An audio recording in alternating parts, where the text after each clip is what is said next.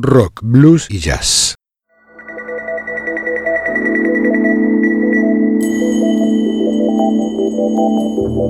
Desde algún rincón de una galaxia lejana llega una señal, una conexión inesperada con el futuro, una puerta sin picaporte, una travesía sin mapas ni brújulas.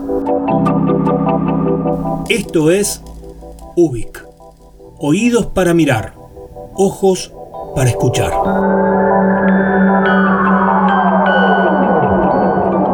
Soy Luis María Palacios y estamos en Ubik, un programa de radio donde nos dejamos llevar por los laberintos con la convicción de estar creando nuestra propia salida.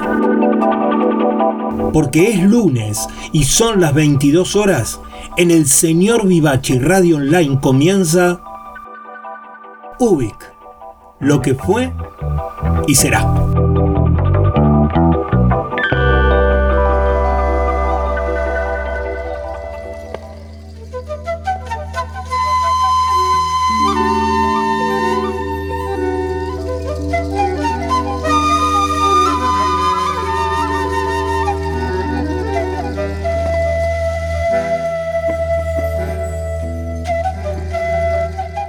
Buenas noches.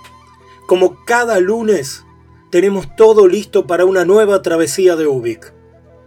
Sean bienvenidas y bienvenidos. Así comenzamos nuestro nuevo viaje.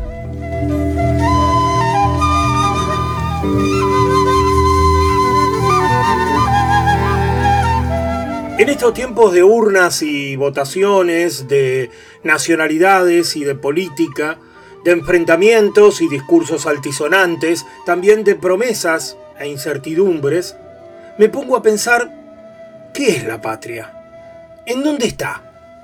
¿Dónde sucede? Y como la verdad es que soy bastante corto de ideas y de pensamientos, salí a buscar algo que por lo menos desde el arte se asome hacia algún concepto de la patria. No sé, me pareció más auténtico y una buena forma de parar un rato, de sentarnos y pensar, de tratar de sentir hacia dónde estamos creando nuestro futuro. Entonces, esta noche empezamos Ubik con un fragmento del poema Argentino hasta la muerte de César Fernández Moreno y a continuación, enseguida, un tema musical de Julio Lacarra.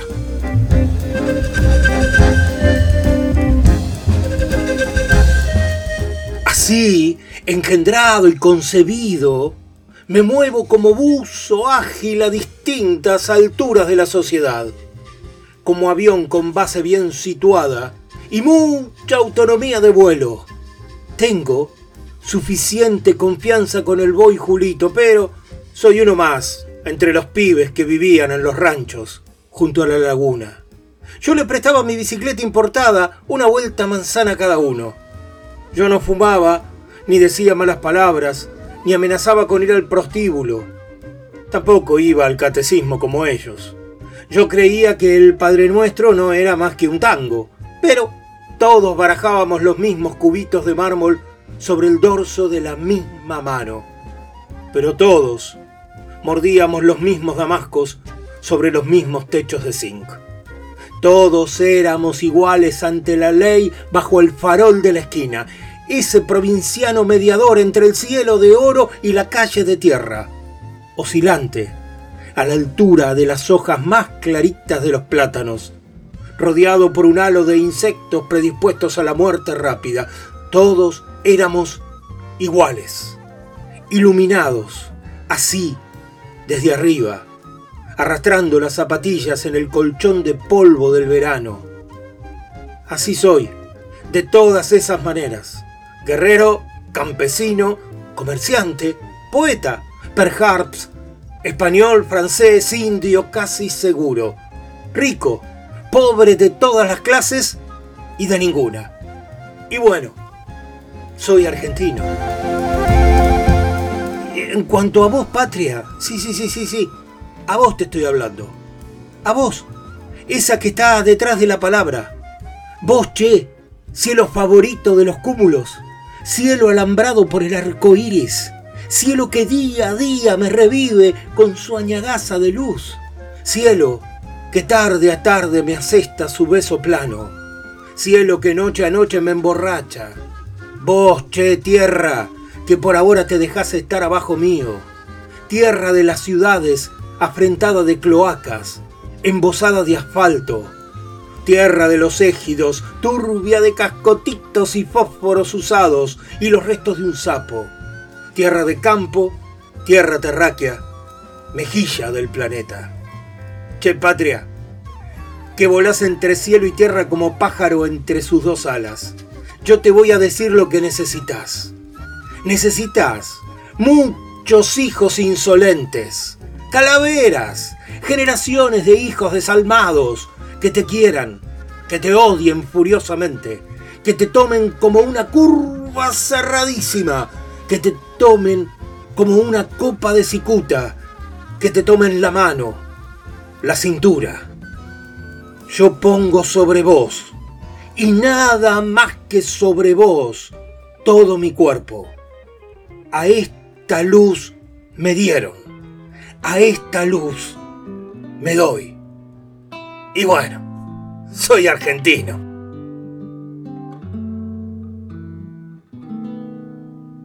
Se nace en cualquier parte, es el misterio, es el primer misterio inapelable, pero se ama una tierra como propia y se quiere volver a sus entrañas.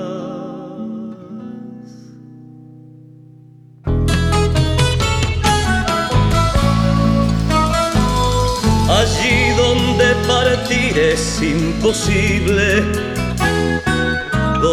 permanecer es necesario, donde el barro es más fuerte que el deseo de seguir caminando, donde las manos caen bruscamente y estar arrodillado es el descanso. Donde se mira al cielo con soberbia desesperada y áspera, donde nunca se está del todo solo, donde cualquier umbral es la morada, donde se quiere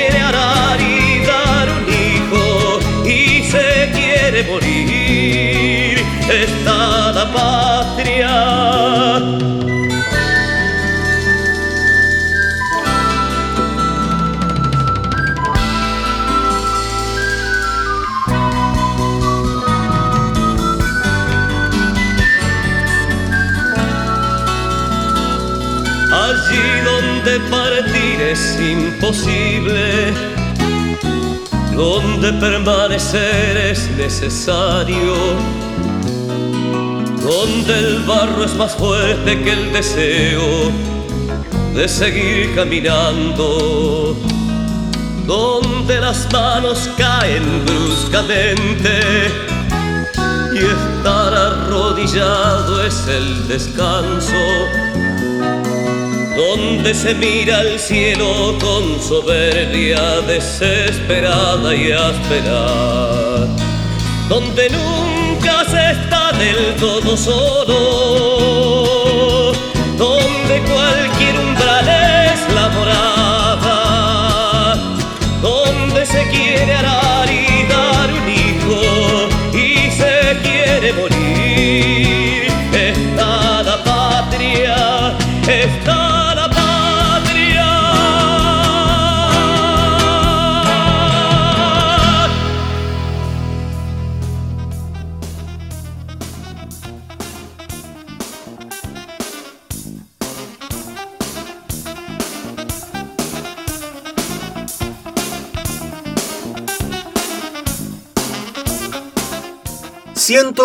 luego existo.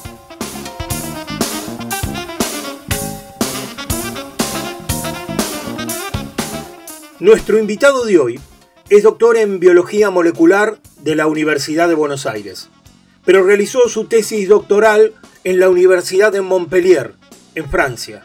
Luego viajó a Estados Unidos durante muchos años, donde enseñó e investigó en la Universidad de Harvard, hasta que en 2004 le ofrecieron un cargo superior y ante la disyuntiva decidió volver a la Argentina. Hoy, Stanislao Barrach se dedica a colaborar con las personas para que conozcan cómo funciona el cerebro y poder potenciar sus emociones y la creatividad. Ágilmente, en cambio, y en el limbo, son sus tres libros de divulgación que funcionan casi como manuales prácticos para quienes quieran conocerse más a sí mismos y además emprender transformaciones que sean realmente auténticas. Hoy, en Siento, luego existo, Stanislao Barrach.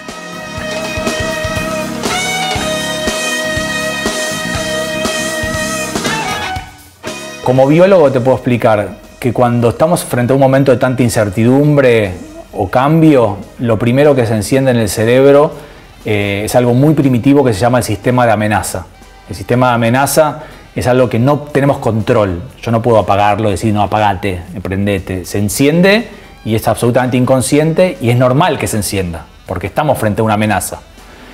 Ese sistema es el famoso, mucha gente escuchó esto de pelearme salir corriendo o quedarme congelado frente a esta incertidumbre. Y tanto en la pandemia como en la cuarentena mucha gente se peleó, mucha gente se escondió, le dio miedo, salió corriendo y otra está como, ¿qué hago? ¿No? Es, es muy clásico. Cuando eso sucede en el cerebro, motiva, dispara, enciende emociones. Acá hay algo que me gusta mucho hablar, que es, no son emociones negativas, no está mal tener miedo, no está mal estar triste, no está mal angustiarse, no está mal eh, frustrarse, no está mal ponerse nervioso. Es normal. ¿Cómo no te vas a angustiar si estás frente a un momento de tanta incertidumbre? ¿O cómo no vas a tener miedo, etcétera? Hoy, el nuevo paradigma que se llama el paradigma construccionista dice que las emociones no son universales, o no son básicas, o no todos sentimos lo mismo. Para hacértelo fácil, en, tiempos de tele, eh, hoy lo que prima como, construcción biológica de lo que es una emoción es distintos niveles de placer y de energía. Mucho displacer, poca energía. Yo estoy triste, vos estás frustrado, ella está angustiada, el otro está deprimido. Es decir, yo le pongo el nombre a la emoción, pero lo que el cuerpo siente a través de interpretaciones del cerebro son variantes de placer y variantes de energía. Y los seres humanos, dado nuestra cultura y nuestro aprendizaje, le ponemos un nombre a eso, que es una emoción. Por eso se llama construccionista. Yo construyo mi emoción. El cuerpo no tiene miedo. Yo digo que es miedo. El cuerpo por ahí lo que tiene es bajísima energía y mucho displacer, y eso le da miedo. Entonces, un ejercicio así, de vuelta, con, lo digo con cariño, en tiempos de tele. A ver, ¿lo estás pasando muy mal? Sí. Bueno, ¿qué estás pensando? No, porque no puedo salir. No, no, no me diga lo que pasa. ¿En qué estás pensando en este momento? Y si uno anota todos sus pensamientos, va a descubrir, por lo menos en estos años de experiencia que tengo, el 80% lo descubre, que muchos de esos pensamientos son irracionales. Por ejemplo, me voy a morir mañana, no voy a trabajar nunca más en mi vida, me va a dejar de querer, siempre me trata igual, eh, con esto voy a fundir. Algunos puede ser, pero muchos son irreales o no, no tenés toda la evidencia. Y son como sentencias definitivas, ¿no? No tienen matices, son blanco-negro, ¿no? Catastroficantes, catastróficas. Entonces, ¿qué pasa? Cuando vos pensás eso dos, tres veces por día, está bien. Ahora, cuando vos lo pensás 40 veces por día, ¿cómo no te vas a angustiar? ¿La situación es angustiante? Sí. Ahora, encima vos le pones todos esos pensamientos, la angustia es tan grande, como decís vos, tantas, tanta alta dosis, que no tenés claridad de pensamiento, no tenés capacidad para tomar buenas decisiones. Entonces, muchos de los ejercicios es en qué estoy pensando, identificar esos pensamientos catastróficos y tratar de reemplazarlos por otro. Más prácticos, por ejemplo. Más directivos, más prácticos, algunos más con evidencia, más racionales, algunos mismos trabajan con pensamientos más positivos. Bueno, ¿qué cosas a mí me cargan de energía? ¿Qué cosas a mí me bajan la tensión? ¿Qué cosas a mí ¿no? me recargan las pilas, o me, eh, porque vamos a atravesar otros meses difíciles, no sabemos si un año o unos meses, y en vez de esperar la solución del otro, y en vez de culpar y quejarse de lo que los otros están decidiendo por nosotros, es bueno, ¿yo qué puedo hacer diferente? ¿Yo qué puedo hacer distinto? Y ahí está, primero, no castigarse por sentirse incómodo, sentirse con miedo, sentirse eh, ¿no? con angustia. Es normal sentirnos así. Pero después está lo de las dosis, ahí está la clave. Cuando esa, cuando esa emoción es muy alta, tomamos malas decisiones, nos enojamos rápido, ¿no? actuamos la emoción que a veces lastima al otro. Entonces ahí está de nuevo lo que te decía, el kit es cómo estoy pensando todo lo que me está pasando. Hay pensamientos que están intensificando esa dosis emocional, que me hacen tomar malas decisiones, ¿los puedo reemplazar por otro? Otra, reconocer la emoción. Tengo miedo, estoy triste, ¿no? me siento angustiado es, una técnica de neurociencia. Cuando uno puede etiquetar lo que siente, lo siente menos. No rumiar, como decía vos. Cuando uno dice, tengo miedo, me voy a morir, no voy a poder hacer, eso es lo peor que hay porque ahí la dosis sube. Pero cuando vos decís, ¿sabes qué? Sí, tengo miedo por esta situación, baja el miedo. Eh, los pensamientos también son hábitos. Nosotros aprendemos a pensar toda la vida, ¿no? Podemos aprender, pero de 0 a 10, 0 a 12 años es donde se construye la mayoría de nuestra forma de pensar sobre el mundo, sobre la política, sobre el amor, sobre la educación, sobre el deporte. Y en general eso lo aprendemos mucho de nuestros padres, no es algo que se hereda en los genes, es un aprendizaje. Y eso es lo que se llama una creencia, ¿no? En biología decimos que la resiliencia es la capacidad de reponernos a una adversidad lo más rápido posible. Ese es nuestro término. No es solamente reponerte una adversidad chiquita o gigante, sino también en cuánto tiempo lo haces. La, forma, las dos formas comprobadas por la ciencia que mejoran la resiliencia, que te pueden aumentar, ¿no? porque la resiliencia puede ser un talento, este tipo resiliente. La Innato, sí, por ahí ya le viene que Eso la ciencia no lo puede explicar, lo tiene, pero la resiliencia es una habilidad, es aprendible, es manejable, mejorable. Hay dos herramientas comprobadas por la ciencia que mejoran eso. La resiliencia tiene que ver mucho con la conectividad del córtex prefrontal izquierdo, que es lo que está justo debajo de la frente del lado izquierdo. Cuantas más conexiones hay ahí, más resiliente sos. ¿Y cómo las logro? Hay dos formas de lograrlo. Una es a través de la meditación. Hay gente que no le gusta, pero es la verdad. Hay cientos de papers o de artículos científicos que muestran cómo el meditar todos los días mejora la conectividad de ese pedazo del cerebro y te hace más resiliente. Y la otra la acabamos de hablar, que es la reinterpretación, tener la capacidad que frente a situaciones adversas trates de interpretarlo de una manera que no te angustie tanto, trates de ver lo bueno en lo malo, tratas de buscar la oportunidad en la crisis, que es una frase trillada, pero que se puede, es real, no es una frase boba, es una frase real. Entonces, si yo expreso enojo en mi casa, eh, disgusto, actúo con el miedo, ¿no? amenazo a la gente, las personas que convivimos ahí, en un país, en un aula o en una familia, empezamos a fabricar mucho cortisol. Es decir, tu enojo como, como pareja mía, como amigo mío, como padre mío, como hermano mío, me hace a mí fabricar cortisol mucho. Y cortisol es una hormona que está ligada a la supervivencia. Dicho de otra manera, la gente no quiere colaborar, la gente no quiere participar, la gente se quiere ir lo más rápido posible de ese espacio, de ese lugar. ¿Se entiende? Es decir, cuando vos trabajás mucho el enojo en los demás, haces que los demás no colaboren, no respeten, no colaboren, quieran zafar, se quieran como amenaza. Exactamente. Si vos podés en el discurso, en la charla, lo que inyectás es sorpresa linda, amor, sonrisa, confianza, ahí dejás de fabricar cortisol y empezás a fabricar algo que se llama la oxitocina. La oxitocina es la hormona por excelencia de la mamá y el bebé cuando está amamantando, pero los varones también fabricamos oxitocina y la oxitocina es justamente el bonding, la colaboración, pertenecer, qué tengo que hacer, cómo te ayudo. ¿Se entiende la diferencia? No, yo creo que a veces nos olvidamos de que estar vivos es un milagro y más con, esta pandemia que, muchos perdimos gente, bueno, yo te conté, perdí a alguien muy cercano, eh, no nos levantamos a la mañana y decimos, wow, estoy vivo, tengo para comer todavía, ¿no? A mucha gente lamentablemente no, o todavía puedo conservar un trabajo, o tengo a mi familia cerca, o existe la tecnología para poder verlos. Yo creo que volver un poco a la base, que es estoy vivo, tengo cierto respeto, amor, cariño con la gente alrededor, tratar de entender cómo estoy pensando la situación, lo dijimos tres o cuatro veces hoy, tratar de ver si puedo reemplazar esas cosas catastróficas que estoy pensando que me sacan felicidad. De nuevo, poder expresar y decir lo que uno siente también genera más bienestar, no, no ocultar, no reprimir, suprimir lo que uno siente, eso siempre va a generar mucho más malestar, síntomas, enfermedades, etc. Yo creo que va por ahí. Eh, hacer un poco lo que puede, pero no olvidarse de esto, ¿no? Este, estamos, estamos acá y es un milagro estar.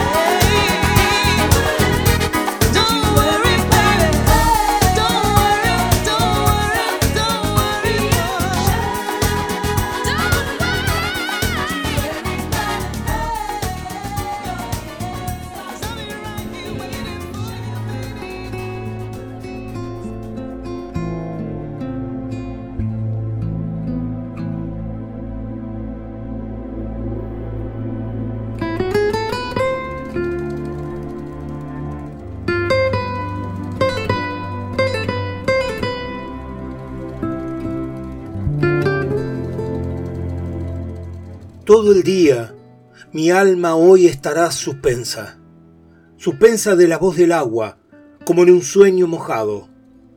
La voz del agua dulcemente cierra el mundo.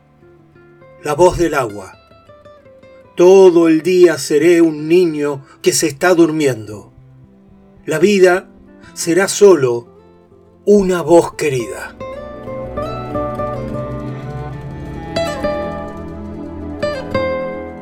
Nació el 11 de junio de 1896, en un pequeño poblado a 20 kilómetros de la ciudad de Gualeguay, en Puerto Ruiz, en la provincia de Entre Ríos. Lo anotaron en el registro civil como Juan Laurentino Ortiz. Y hoy en día es considerado uno de los más grandes poetas argentinos. Sus primeros libros fueron impresos y distribuidos por él mismo, entre amigos o lectores que lo conocían. Poeta de los ambientes naturales, de los paisajes fluviales y de la delicadeza vocal en sus asombros cósmicos. Conocido para toda la eternidad como Juan L. que Fui al río y lo sentía cerca de mí enfrente de mí. Las ramas tenían voces que no llegaban hasta mí. La corriente decía cosas que no entendía. Me angustiaba casi, quería comprenderlo, sentir qué decía el cielo vago y pálido en él, con sus primeras sílabas alargadas, pero no podía. Regresaba. Era yo el que regresaba en la angustia vaga de sentirme solo entre las cosas últimas y secretas. De pronto sentía el río en mí, corría en mí, con sus orillas trémulas de señas, con sus hondos reflejos apenas estrellados. Corría el río en mí, con sus ramajes, era yo un río en el anochecer y suspiraban en mí los árboles y el sendero y las hierbas se apagaban en mí. Me atravesaba un río. Me atravesaba un río.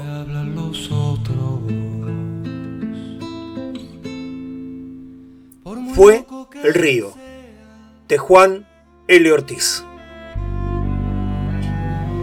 es menos asombroso que nosotras, que nosotros.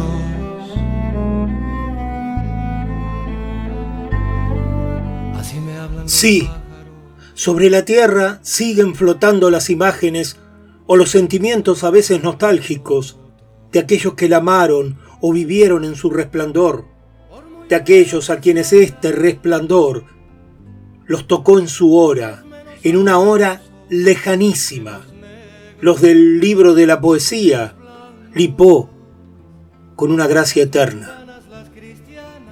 Sobre los juncos y los lagos, sobre los arroyos y las colinas y los sauces, su errante corazón es una niebla ligeramente ebria. Los amantes y los poetas sienten en esa niebla que todo sube hasta el canto, que el canto viene de muy lejos, de muy lejos, y no muere, y no morirá, mientras exista la tierra, porque la tierra tiene una atmósfera y ellos son el aire. Ellos son el sentimiento del aire, las lágrimas del aire, el espíritu del aire iluminándose como vagas lámparas hacia los confines arder en el amor de la tierra y de sus criaturas, de su criatura, arder en la nostalgia de la total relación, ser atentos, completamente atentos a los cuidados cambiantes y a veces paradojales del amor. En la llama decisiva, quemarse si ella estalla, y pasar también, por fin, al aire de los paisajes y las almas, como un fuego sutil que abra siempre para los desconocidos, que miren temblar las hierbas o se encuentren frente a su destino. El cielo, el cielo puro y misterioso del canto. ¿Quién habla de la muerte? El aire de la tierra, los espacios humanos tiemblan de sentimientos y de imágenes nobles.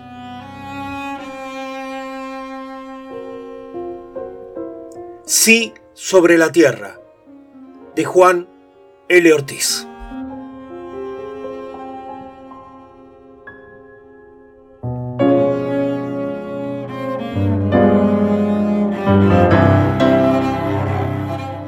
Sobre el vapor de sangre, sutil, sutilísimo, cantemos. Cantemos y esperemos. Sobre el azoramiento pálido, casi fúnebre de las orillas de los arroyos que se han quedado sin montes, cantemos. Sobre la muerte que han embebido en estas colinas, estas llanuras, estos montes, cantemos. Sobre la tristeza humilde, profunda de estos campos, a pesar de su gracia, cantemos. Con todas las criaturas y las cosas, con las criaturas ligeramente aún agobiadas, ¿por qué sueño de sangre? Cantemos, cantemos con los animales, los pájaros sin rama, cuando el aire es de pájaros, celestemente ebrio. Cantemos con los animales y las cosas, con los animales misteriosos y claros, y las cosas misteriosas y claras, y las aguas visibles y secretas que también esperan, cantemos. Cantemos la vida nueva que espera a estos hombres y a estas mujeres silenciosas. El día armonioso, armonioso, surgido de húmedas honduras maceradas, de penas largas y de humus desconocidos, bajo el cielo más ligero. El día nuevo, palpitando como un ala en las manos.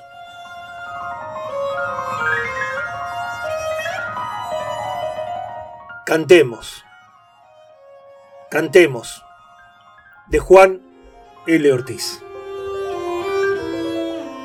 Muchas gracias, querido Juan L., porque la eternidad se abraza en tus poemas. Y ahora los invito, además, a que cantemos La voz del agua, pero en el arte de Georgina Hassan.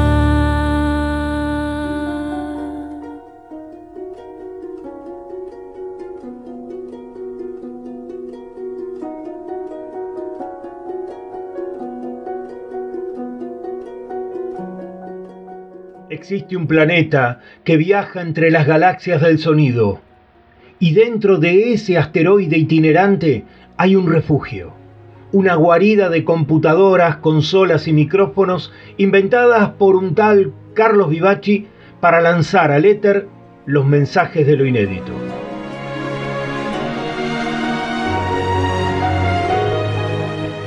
Desde esta madriguera artística llamada El Señor Vivaci Radio Online se emite UBIC, como hoy, como cada lunes a las 22 horas.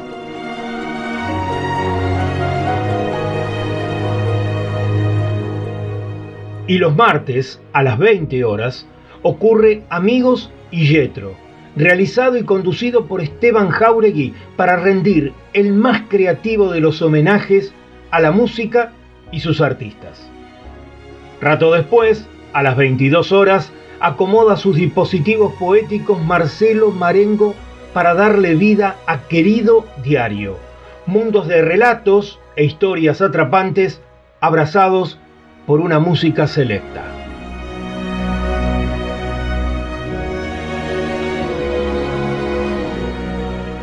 La radio está encendida y emitiendo las 24 horas. Sin embargo, cuando es miércoles y dan las 20 horas, se registra intenso tráfico sonoro justo en el momento que ocurre Nuevos Aires. Es el talento radial de Dick Di Blasio trayendo toda la movida emergente del arte independiente. Dentro de ese vigor radial, a las 22 horas, sucede el programa que le da sentido y proyección a esta radio. El señor Vivaci, una nave de itinerarios musicales con novedosos descubrimientos conducido con el personal estilo de Carlos Vivaci.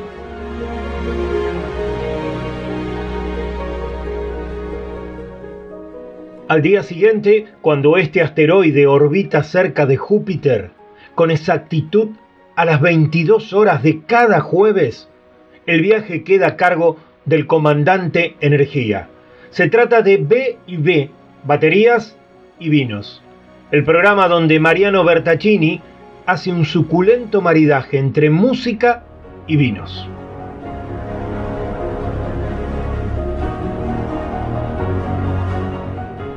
Dominicus es domingo y según la etimología es el día del Señor. Según esta radio, es el día del señor Vivaci. Bonus track. A las 20 horas vuelve Carlos Vivaci.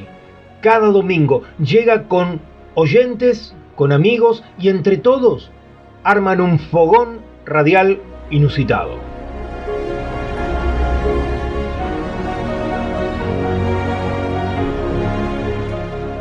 Estamos en viaje, ustedes y nosotros somos parte de este itinerario.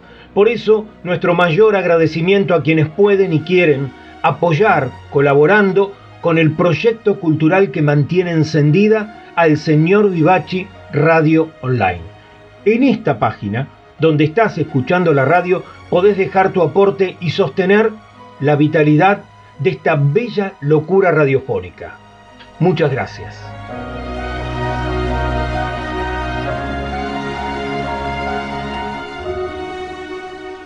Estamos dentro de un planeta en constante viaje. Nos trasladamos entre las emociones de lo espontáneo. Eso que nos sostiene vivos. Lo hacemos porque nos genera sentido y pertenencia, porque nos gusta estar y saberlos, a ustedes cerca. A toda hora, todos los días, el señor Vivachi, Radio Online, transmitiendo desde el planeta de las preguntas infinitas.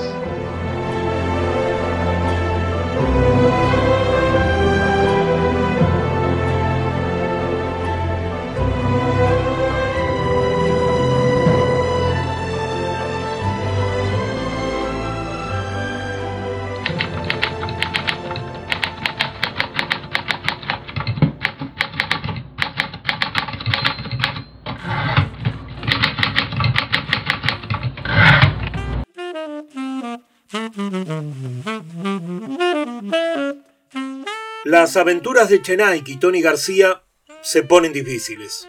Encerrados en una casa desconocida, logran escapar junto a Chola Benítez por las calles de la Boca, esquivando las balas. Todo se complica cuando la que anda suelta es la muerte.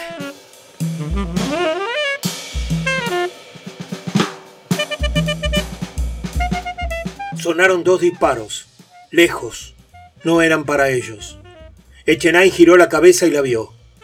No se había alejado ni cien metros. Estaba como detenida en el aire, como si hubiera chocado contra una pared de vidrio. Entonces, del extremo opuesto de Caminito dispararon dos veces más. La figurita se conmovió como si tropezara y se desplomó hacia adelante. Al fondo de la calle, un auto se alejó. Echenay se incorporó y corrió como pudo. Pocos metros antes de llegar al lado de ella, dejó de correr. Se detuvo junto a sus pies. Chola también había perdido los zapatos. Casi siempre los pierden.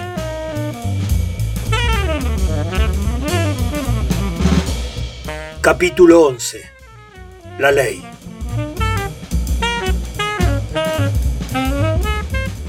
Patrullero llegó tres minutos después y se detuvo con ruido de frenos y todas las luces encendidas. Un oficial bajó de un salto al mejor estilo televisivo. Lanzó la puerta hacia atrás y se vino cansinamente. Las piernas separadas, el mentón adelantado y la mano distraídamente sobre la pistola reglamentaria. Detrás, tres policías se abrían en abanico haciendo secos ruidos con sus armas. ¿Qué pasó acá? Dijo el oficial, indicando vagamente el cadáver. La, mataron desde un auto. Veníamos juntos. Echenite se llevó la mano al bolsillo. ¡Quieto! Repentinamente la 45 apareció en la mano del policía. Oviedo, gritó, volviéndose apenas. Señaló a Ochenay con un golpe de cabeza. ¡Denudalo! Un cana chiquito y lampiño se acercó por detrás. Le toqueteó toda la ropa, de la nuca a los tobillos. Sacó el revólver, los documentos. Hizo una bolsita con el pañuelo manchado de sangre. Puso todo ahí y se lo alcanzó al otro. Cuídame un momento, dijo el oficial haciéndose a un costado y metiendo la pistola entre el cinturón y la barriga. Caminó hasta ubicarse bajo el foco y revisó los documentos. En un momento dado, levantó la mirada. Echenique, dijo. Los tipos como usted son divertidos, pero joden, ¿sabe? Además, estas tarjetitas no dicen nada. No crea que se la va a llevar de arriba. ¿eh? ¿Tiene testigos? Cualquiera, cualquiera de los que están en ese bar. Veníamos rápido porque teníamos unos tipos encima. Hice una maniobra brusca y chocamos contra el mástil. Le dije a la chica que siguiera sola, porque yo tenía que ayudar a mi socio, que no podía andar. Me entretuve con él y otra gente cuando sonaron los tiros. Les dispararon de allá, pero no llegué a ver el auto. Y si me permite, le voy a hacer una sugerencia. Guárdesela. El oficial se volvió al otro agente que estaba arrodillado junto al cadáver de la chica. No toques nada, Gómez. Alcanzame la cartera. Había algo de obsceno en el modo displicente con que metía la mano entre las pequeñas intimidades. Los papelitos, el lápiz de labios, un pañuelo húmedo todavía. Escúcheme, dijo Echenaik irritado. Esto tiene que ver con. Gómez, dijo el oficial sin prestarle atención. Vení. Mira este documento. El otro se acercó. Juntaron las cabezas. Se miraron. Sonrieron apenas. Sonrieron definitivamente. Volvieron a sonreír. Un quilombo menos, Bertoldi. El oficial miró el cadáver casi con agradecimiento. Se restregó las manos. Prepare un lindo verso, alcahuetón, le dijo a Chenay sin mirarlo. Tiene diez minutos para preparar algo más o menos creíble. Vamos. Habían llegado los otros dos patrulleros. Algunos policías tomaban declaración a los testigos mientras otros llenaban el peugeot de marcas de tiza. El pobre Tony estaba sentado en el mástil junto al busto de Brown. De ahí lo levantaron para meterlo esposado en el asiento trasero de un patrullero con un policía de civil junto a él. Enseguida entró Echenaik por la otra puerta con las mismas esposas y con un guardián parecido. Después subió Bertoldi con un portazo triunfal y se pusieron en marcha. Oficial, dijo Echenaik, quiero hablar con el inspector Macías. Déjame de joder y ni se dio vuelta.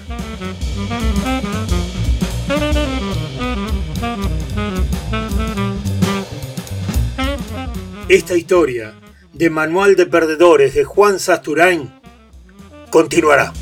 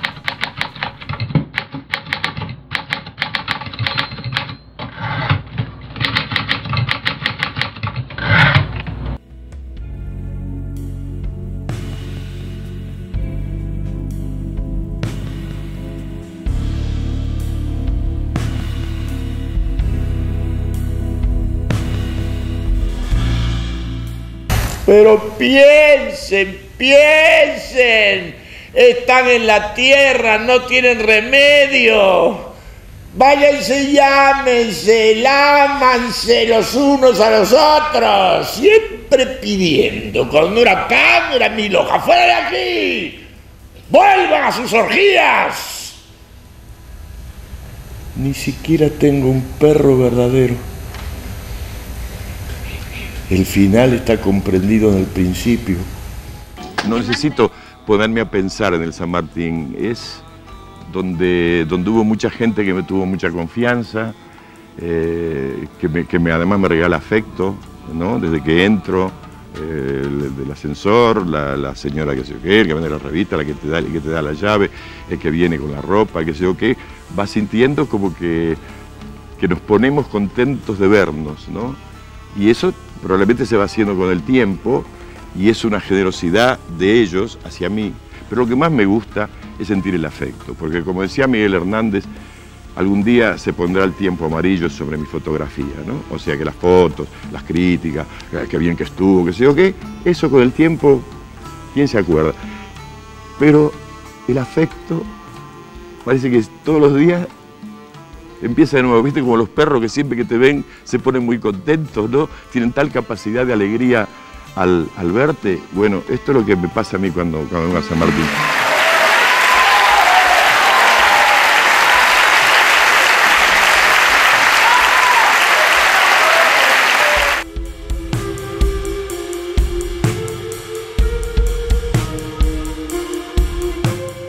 Hay personas que son maestros, maestros naturales. Son maestros sin darse cuenta, enseñan mientras hacen. No necesitan de un aula ni de un título de profesor, tan solo viven, ejercen y mientras lo hacen van dejando una huella desde donde aprender un oficio, desde donde saber de una profesión o de un arte. Por eso nuestro manifiesto de esta noche está dedicado a un hombre que nació en Ciudadela, en el Gran Buenos Aires, el 3 de marzo de 1930. Su padre murió cuando tenía 5 años y su madre trabajaba en una fábrica de medias, por eso de chico lo cuidaban sus abuelos. Luego, a fuerza de estudio, tropiezos, aprendizajes y de logros, llegó hasta los escenarios y frente a las cámaras para ser conocido, pero además, principalmente, para ser reconocido como Alfredo Alcón.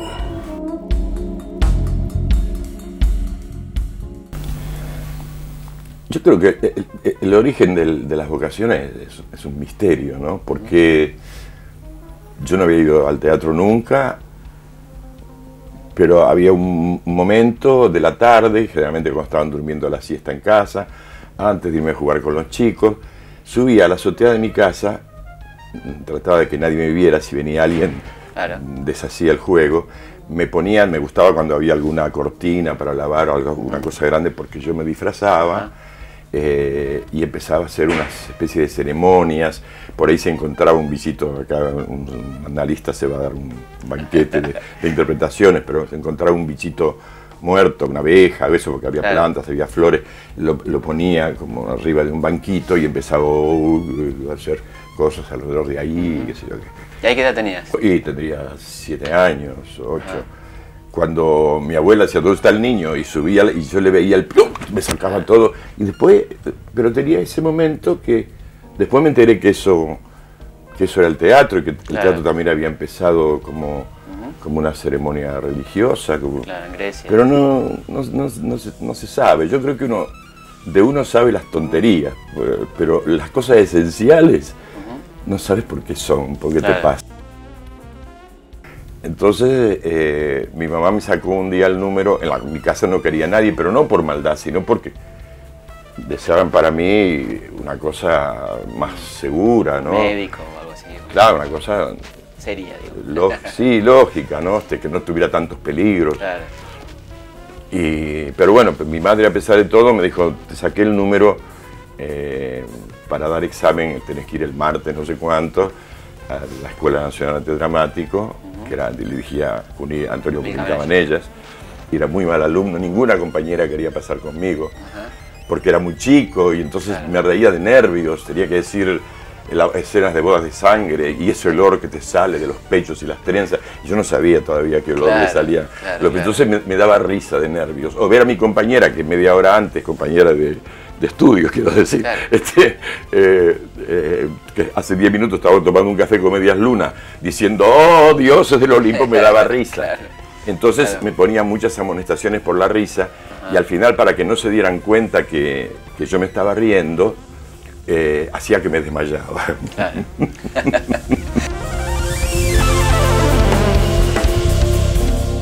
Aprendí de Alfredo que de las diferentes formas que tiene la actuación, la interpretación de un personaje exige una íntima comunión con la gente, con los espectadores, que una obra necesita de su público, se complementa con el público. Poco o mucho, no importa, pero necesita para alcanzar su auténtica interpretación de esa gente que está en la sala viendo la obra.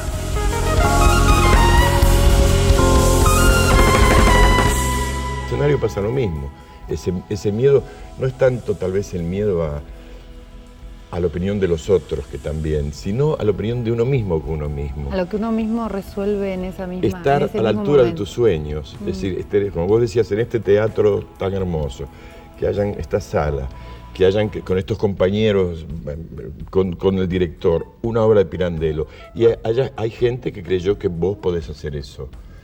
es una gran responsabilidad. Eso cómo lo, cómo, claro, cómo lo pagás, cómo, qué haces.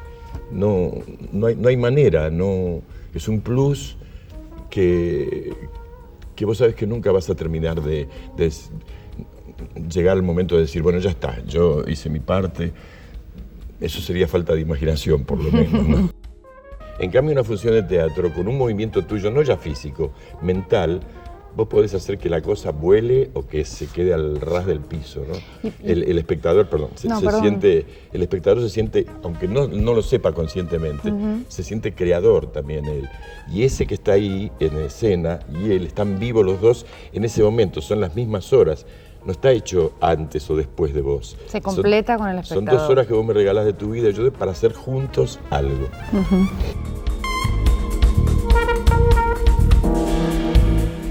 Alfredo Alcón, un actor que se quedó impregnado para siempre en los escenarios donde estuvo y en la mente y los corazones de quienes disfrutamos su arte.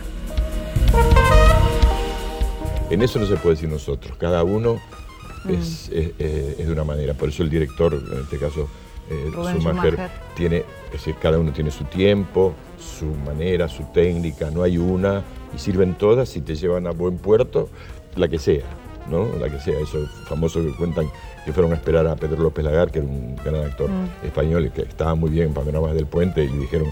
¿Cómo se prepara usted para salir de escena? Que yo, el personaje salía con me pongo la gorra y salgo, porque él no, no hacía nada. Otra gente necesita estar, yo me vengo al teatro mucho tiempo antes y después antes de que empiece la función me quedo solo ahí, no me pasa a mí solo, cuando hacíamos la obra con Nicolás, él se iba a su rincón y se quedaba tres cuartos de hora ahí, vas a ver qué hacía, y yo del otro lado. Eh, otra gente llega cinco minutos antes de empezar la función y está mejor que yo. No, no, no, no hay una receta que vos digas. Pero yo leo mucho la obra, leo el texto, leo todos los días. Hoy mismo, antes de venirme, lo volví a, leer. Leo porque es como una partitura. Que entonces esta noche a lo mejor me sale un- una nota, un color, una- una- y tengo de dónde agarrarme porque lo estuve visitando, ese, ese camino, ¿no? ese, ese camino que te propone el, el autor. Entonces es- me da cierta seguridad. Eh, hice una recorrida por el, por el espacio ese donde voy a ir. ¿no? Y lo tenés ahí adentro.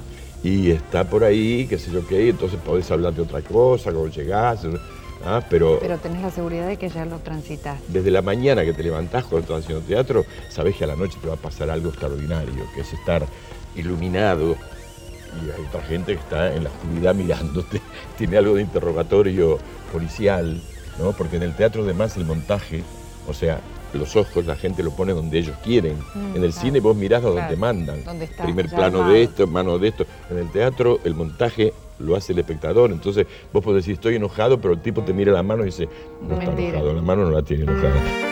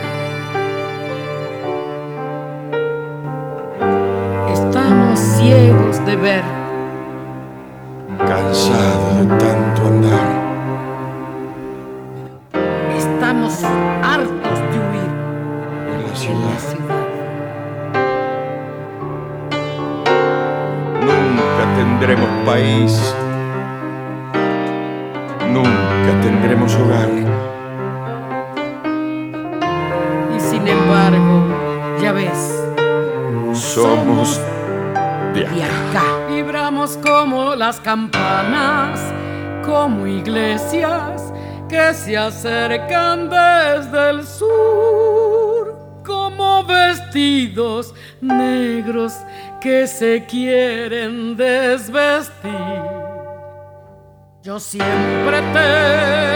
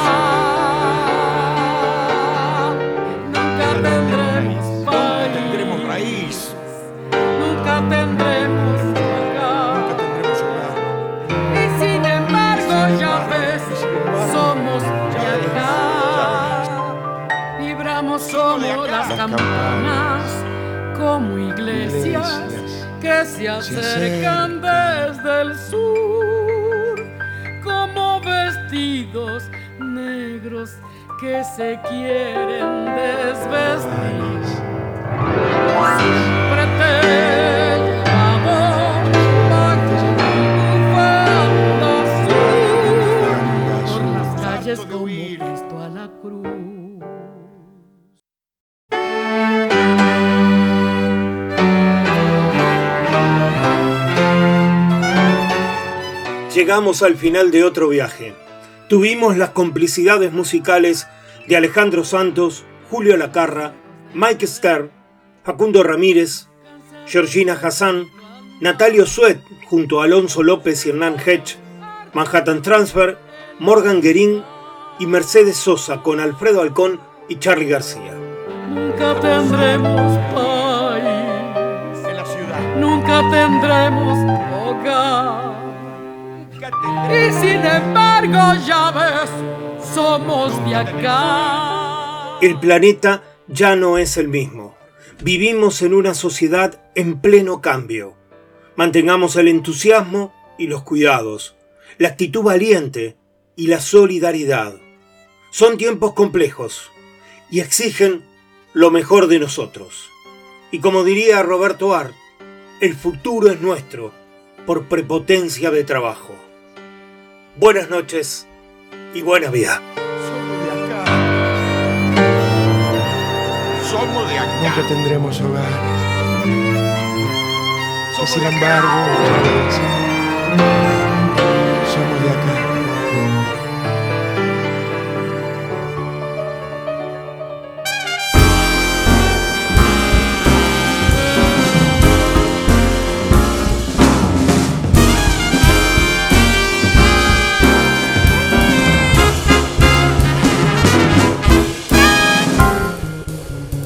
Me llaman Ubik, pero Ubik no es mi nombre.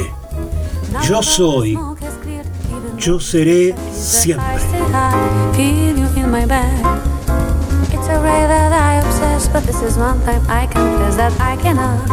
Hasta acá hemos sido apenas un indicio perdido en el universo.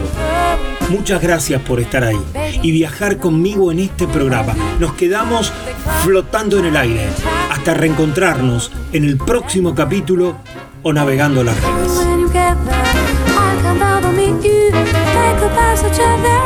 Y no te olvides, estás invitado a sumarte a cada programa de este oasis radial llamado El Señor Vivachi Radio Online.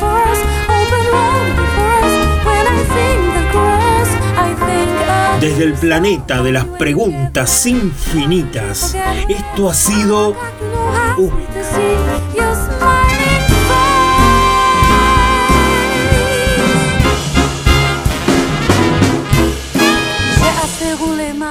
buena vida, cuídense y hasta la Oh, próxima. lâche prise. Fais confiance en son destin, sans faire de trop grands calculs, et puis sourire devant les surprises. Tout ce temps sublime, tu vois que Uy, bien de quoi lo que fue y será. chéri. La